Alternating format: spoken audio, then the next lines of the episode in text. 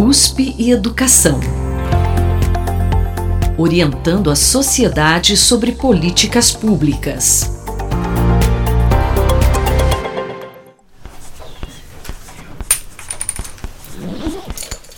Cartilhas, livros escolares de geografia, matemática, português, vídeos explicativos, enfim, todos eles são considerados materiais didáticos. Resumidamente, a sua função é explicar determinados assuntos.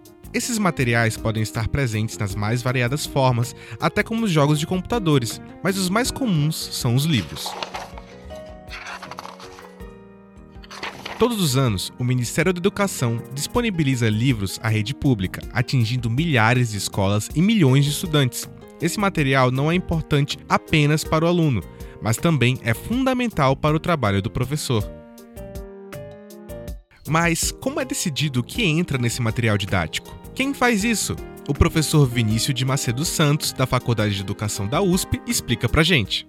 O material ele não é produzido pelo MEC, entende? O MEC tem uma política de análise e avaliação dos livros segundo critérios pedagógicos, educativos, políticos, éticos que vão pautar a análise do livro didático. Quer dizer, são critérios que estão nas diretrizes curriculares do MEC, que estão nos parâmetros curriculares de então, do passado, mas que hoje tem a base nacional comum curricular, e que são documentos que são produzidos pelas equipes do Ministério da Educação ou por especialistas que ele convoca e que têm o aval do Conselho Nacional de Educação.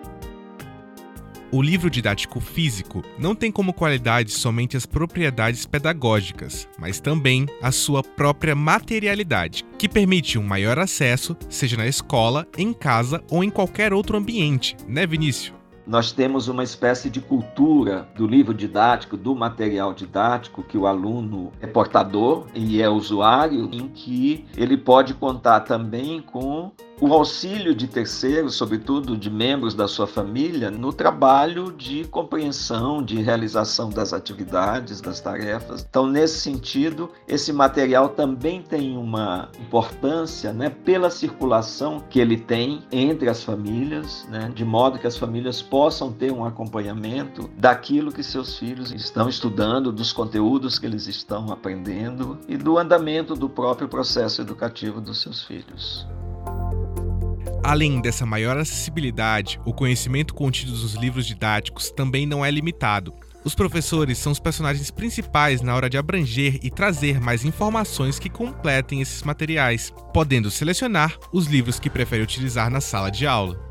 Professor é um profissional que deve ter uma certa autonomia no planejamento, na organização do seu trabalho, quer dizer, ele não está na escola para receber um material pronto, ou aulas prontas, ou vídeos prontos para simplesmente executar a sua divulgação, a sua transmissão. Não, o professor é um sujeito que pensa, é um mediador importante no processo educativo da criança, do jovem, do adolescente, e é ele que estabelece e toma decisões pedagógicas importantes. O professor tem a liberdade de introduzir outros elementos, né, outras atividades, outros recursos e de outras fontes, quer dizer, a internet está aí, os aplicativos, né, quer dizer, você tem uma série de recursos hoje em dia mais do que antes, né, em que o professor pode somar ao trabalho que ele realiza na sala de aula para enriquecer o trabalho pedagógico. Eu, Guilherme Castro Souza, conversei com Vinícius de Macedo Santos, professor da Faculdade de Educação da USP, sobre os materiais escolares. Fique por dentro deste e dos outros episódios do Boletim USP Educação em jornal.usp.br/atualidades e nos demais agregadores de podcast. Até lá! USP e Educação orientando a sociedade sobre políticas públicas.